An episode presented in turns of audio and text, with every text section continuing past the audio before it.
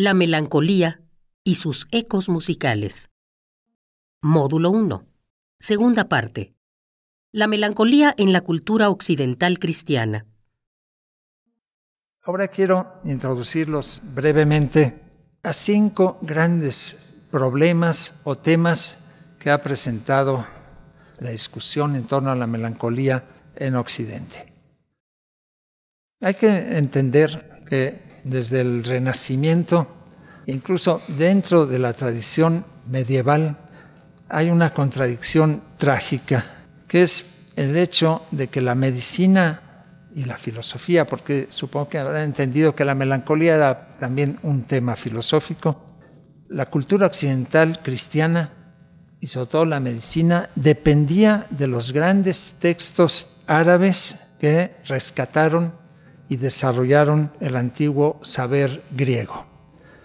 Es decir, que la medicina occidental cristiana dependía de tradiciones paganas, de tradiciones bárbaras, digamos, de tradiciones abiertamente no cristianas.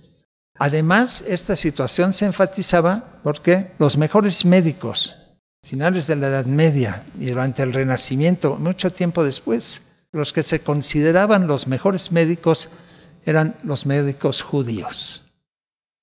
En España, la medicina y muchas interpretaciones del funcionamiento de la naturaleza y del cuerpo humano dependían justamente de las teorías de aquellos a quienes se perseguía, a los moros y a los judíos que habían sido expulsados. Y no obstante eso, desde luego, en España se seguía pensando que los mejores médicos eran los conversos y se fiaban poco de los otros.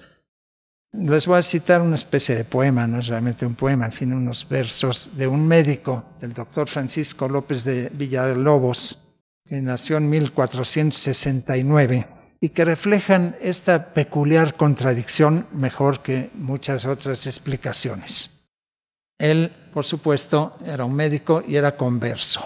Y él dijo lo siguiente, Galeno e Hipocras gentiles fueron, por cierto, y con ellos hemos muerto un millón de hombres y más. Avicena moro es, Isaac y Rabí Moisés judíos son de natura, mas por ende su escritura no es quemada después. Aquí está clara esta contradicción. Isaac ibn Sulaimán, un médico judío muy influyente, y Rabí Moisés es nada menos que Moisés ben Maimón, Maimónides, ¿no? uno de los más grandes filósofos judíos. Entonces, la tradición cultural, este canon de la melancolía, vive atravesado por esta contradicción entre el cristianismo, las ideas cristianas y el hecho de que toda la base es pagana, es griega, retomada a partir de la tradición árabe y expandida por los médicos judíos. Así que esa es una contradicción que va a generar no pocas tensiones. El segundo tema, la segunda asociación de este canon de la melancolía es que la enfermedad es vista como algo propio o típico de la corte, del poder. Esto es un fenómeno que está más circunscrito y que tiene que ver con justamente la expansión del absolutismo en Europa. ¿Qué es lo que pasaba? Pues que la nobleza, los cortesanos, se veían enfrentados ante un poder despótico de los reyes y al mismo tiempo un ceremonial, reglas de cortesía cada vez más complicadas. El resultado es que la aristocracia tenían cada vez menos poder y menos cosas que hacer. Los pobres se aburrían, tenían tedio, tenían la sensación, la conciencia en realidad de que estaban perdiendo el tiempo, que no tenían nada, nada que hacer, porque en realidad el poder absoluto no los dejaba hacer nada. Y todo esto fue sustituido por estos mecanismos laberínticos del ceremonial cortesano, pero además se dio esta situación en la cual empezaron a sufrir de melancolía la melancolía se pone de moda entre los cortesanos en la Europa absolutista y se considera pues que es una enfermedad ligada al poder. Y la cantidad de reyes y cortesanos que fueron aquejados de melancolía, que además se entendía de una manera bastante laxa, desde luego incluía estos elementos de, manía, etcétera, y al cabo de un tiempo incluso melancolía se convirtió en sinónimo de enfermedad mental, de locura, así simplemente. En tercer lugar, hay un problema propio al interior de la tradición cristiana y es que la melancolía, esta terrible enfermedad, se parece muchísimo, casi no se puede distinguir, se parece mucho al camino que transitaban los místicos para comunicarse con Dios. Santa Teresa de Ávila temía que sus famosos éxtasis, como ella lo definía, un deseo que ardía como fuego interior, que se pudiese confundir con la melancolía o con un engaño del demonio. Y tan fuerte era esta que llamaba inflamación deleitosa, que la define con metáforas que pueden hacer pensar perfectamente en la enfermedad. Hablaba de dolor deleitoso, tempestad sabrosa que junta quietud con pena, y aquí la cito textualmente, ser melancolía, escribió, no lleva camino ninguno, porque la melancolía no hace y fabrica sus antojos sino en la imaginación, y esto otro procede de lo interior del alma. Muchas veces se cree que Dios le habla al alma, cuando en realidad dice ella, la cito otra vez textualmente, puede ser antojo, en especial en personas de flaca imaginación o melancólicos. Digo, de melancolía notable. Y que a estas almas enfermas dice, no hay que explicarles que se trata de melancolía o que es la influencia del demonio, pues, dice ella, jurarán siempre que ven y oyen a Dios. Más adelante compara el dolor sabroso de su éxtasis con la ebriedad y con la misma enfermedad mental, la melancolía, y se excusa de todas maneras por esta grosera comparación de que su éxtasis parezca embriaguez. En la misma línea, tal vez yo diría un italiano del siglo XVII, para un italiano, el éxtasis de Santa Teresa representado en la famosísima escultura de Bernini le haya parecido un síntoma de melancolía erótica, como se la llamaba, o incluso la expresión de un rapto orgásmico. Es muy probable que el temor por los engaños que produce el delirio melancólico proceda de la propia experiencia personal de Teresa de Ávila que de joven sufrió una extraña enfermedad, no se sabe cuál es, resulta posiblemente de las extremas penitencias que ella misma se imponía y que la dejaron postrada durante mucho tiempo, sumida en tristezas profundas, aquejada de desmayos, mal de corazón, calenturas y dolores, como ella misma explica en su autobiografía. Así que Santa Teresa vivió una dramática lucha interior hasta lograr una fulgurante conversión mística cuando yo tenía cerca de 40 años y que la liberó, dice ella, del prolongado martirio que fue su vida. Y lo describe así, la cito otra vez textualmente. Deseaba vivir, que bien entendía que no vivía, sino que peleaba con una sombra de muerte, y no había quien me diese vida, y no la podía yo tomar. Santa Teresa se regocijaba sumergiéndose en sus moradas interiores en busca de Dios, como es, eh, sabido, y trataba de entender lo que sucedía dentro de su cabeza, donde, dice ella, la cito, escuchaba la varaunda del pensamiento, no música, sino ruidos, que venía, creía ella, de la imaginación y no del entendimiento, del razonamiento.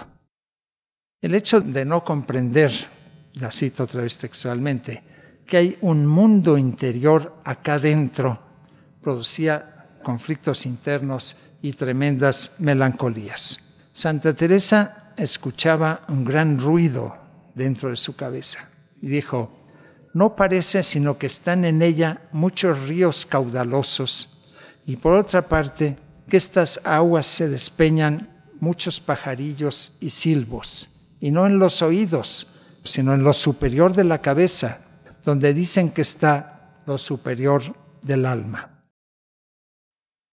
Pero la santa asegura, está convencida que no turba a su alma el estruendo de pensamientos que se agitan en su imaginativa y que provienen del demonio o de la miseria residual del pecado de Adán, del pecado original.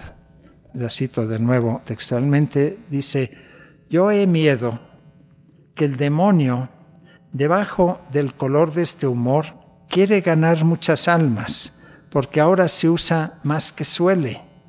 Y es que toda la propia voluntad y libertad llaman ya melancolía.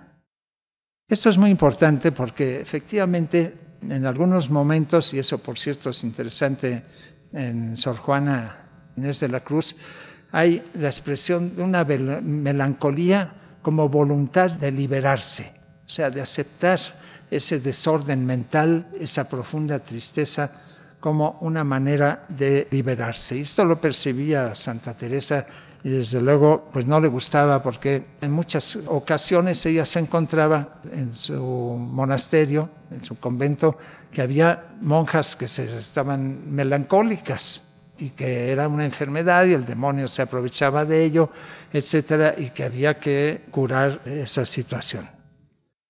Estos recios trabajos de los que habla Santa Teresa los sufre también San Juan de la Cruz, que fue discípulo de Teresa y que explicó las dificultades de ese alto, como le llama, alto camino del alma a través de la noche oscura, en busca de la luz divina.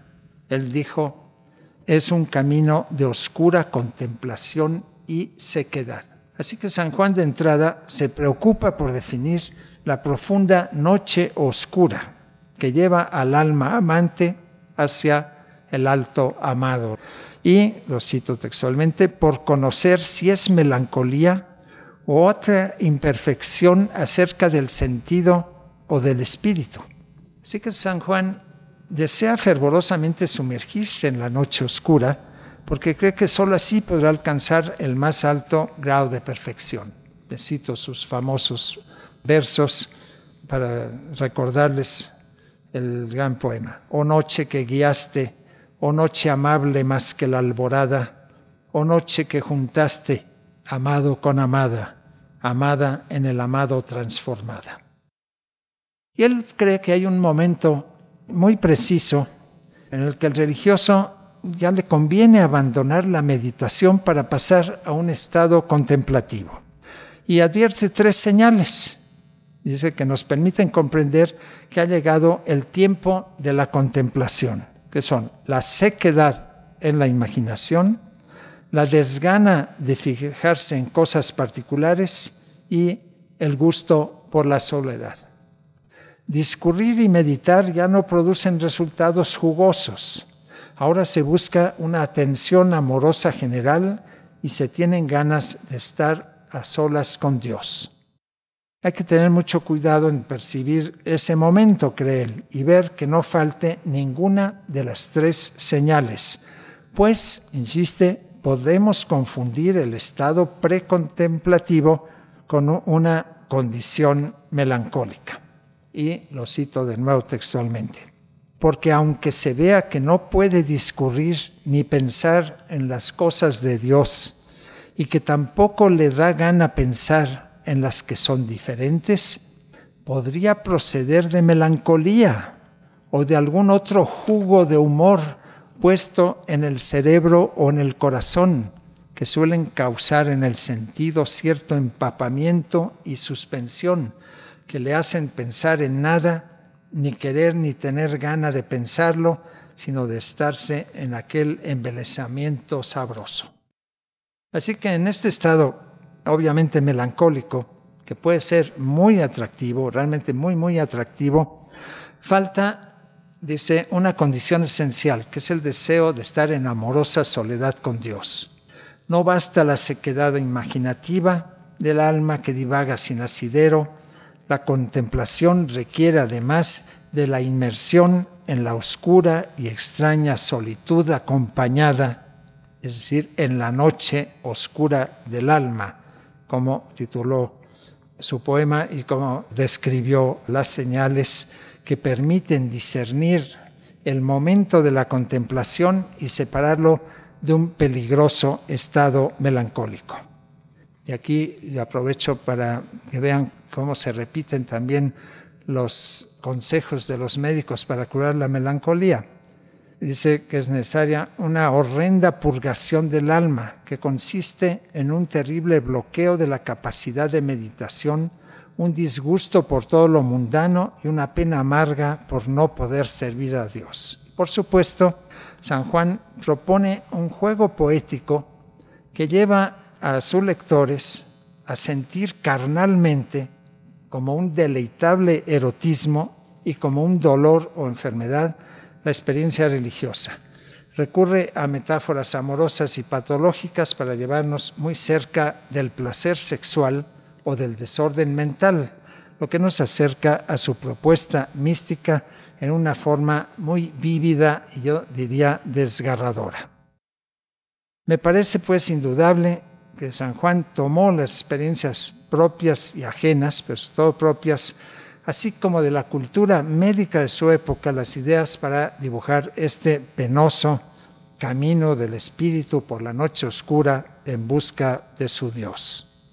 Además, hay un hecho fundamental. San Juan de la Cruz, además de expresar la sintomatología, utiliza metafóricamente el penoso proceso de curación que solían recomendar los médicos desde la antigüedad, que son la catarsis o purga de los malos humores, la terrible sequedad ligada a la melancolía, podía remediarse pues mediante métodos blandos de humectación, baños, etc. Pero cuando ya la melancolía era muy fuerte, se usaban métodos violentos que provocaban la expulsión o evacuación de los humores y vapores superfluos, se aplicaban pues métodos muy duros que podían provocar múltiples sufrimientos y molestias vomitivos, laxantes, irritantes, diuréticos, estornutatorios, sangrías, cauterios, etc. Para ello se usaban drogas, infusiones, clísteres, fricciones, cortes en las venas, sanguijuelas, hierros calientes o trepanaciones incluso, con el objeto de limpiar el cuerpo y expulsar las impurezas. Es comprensible, pues, que San Juan, que alguna vez sufrió algunos de estos remedios, buscase un paralelo entre la curación del cuerpo y la del alma, la cual también debía pasar por una contemplación purgativa extremadamente dolorosa. Así que se tiene que purificar el alma, tiene que purgarse los sentidos y las pasiones, apagar la sensualidad y el gusto, vaciar la memoria y el entendimiento. La metáfora a mí me parece evidente, lo cito textualmente, esta divina purga anda removiendo todos los malos y viciosos humores que por estar ellos muy arraigados y asentados en el alma, no los echaba ella, el alma, no los echaba ella de ver, y así no entendía que tenía en sí tanto mal. El alma, pues, solo puede ver los humores corruptos en las tinieblas de la purgación, alumbrada por la oscura luz de la divina contemplación. Para San Juan, la noche oscura no es solo la enfermedad, sino sobre todo la dolorosa aplicación del remedio y el penoso camino de la curación del alma. Yo quisiera acudir al gran violinista y compositor belga Eugène Isai, que compuso su segunda sonata, opus 27, para violín solo. Ustedes van a ver aquí una situación en la cual yo diría que predomina la expresión de un dolor profundo, acaso similar al que sentía San Juan de la Cruz o Santa Teresa cuando atravesaban la noche oscura o pasaban por sus éxtasis. hay un entretejido de dos voces que culminan al final con la cita textual del Dies Irae.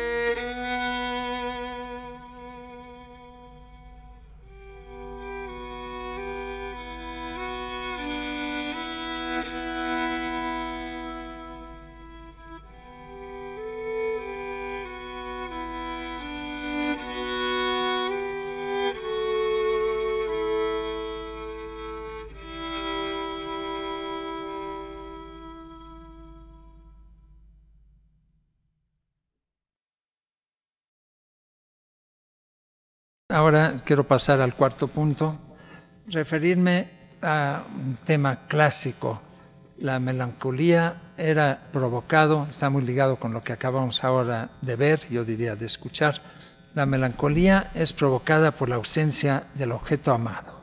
Este podía ser eh, la pérdida del amante o el amor no correspondido que generaba la melancolía erótica, en la que habló tanto mucho tiempo después Freud en su ensayo duelo sobre el duelo y melancolía, la pérdida o la dificultad, pero todo la pérdida del Dios como objeto amado que genera esta tensión mística hasta lograr la comunión con Dios, la pérdida de poder en la corte, la enfermedad típicamente cortesana de reyes, príncipes, pero sobre todo de los cortesanos, la pérdida de riquezas y que genera esas tensiones tristes propias de, por ejemplo, de la decadencia de España durante el siglo de oro, la pérdida del yo, la pérdida del alma misma, porque ha sido vendida al diablo, porque el diablo se ha aprovechado de ella, porque se ha perdido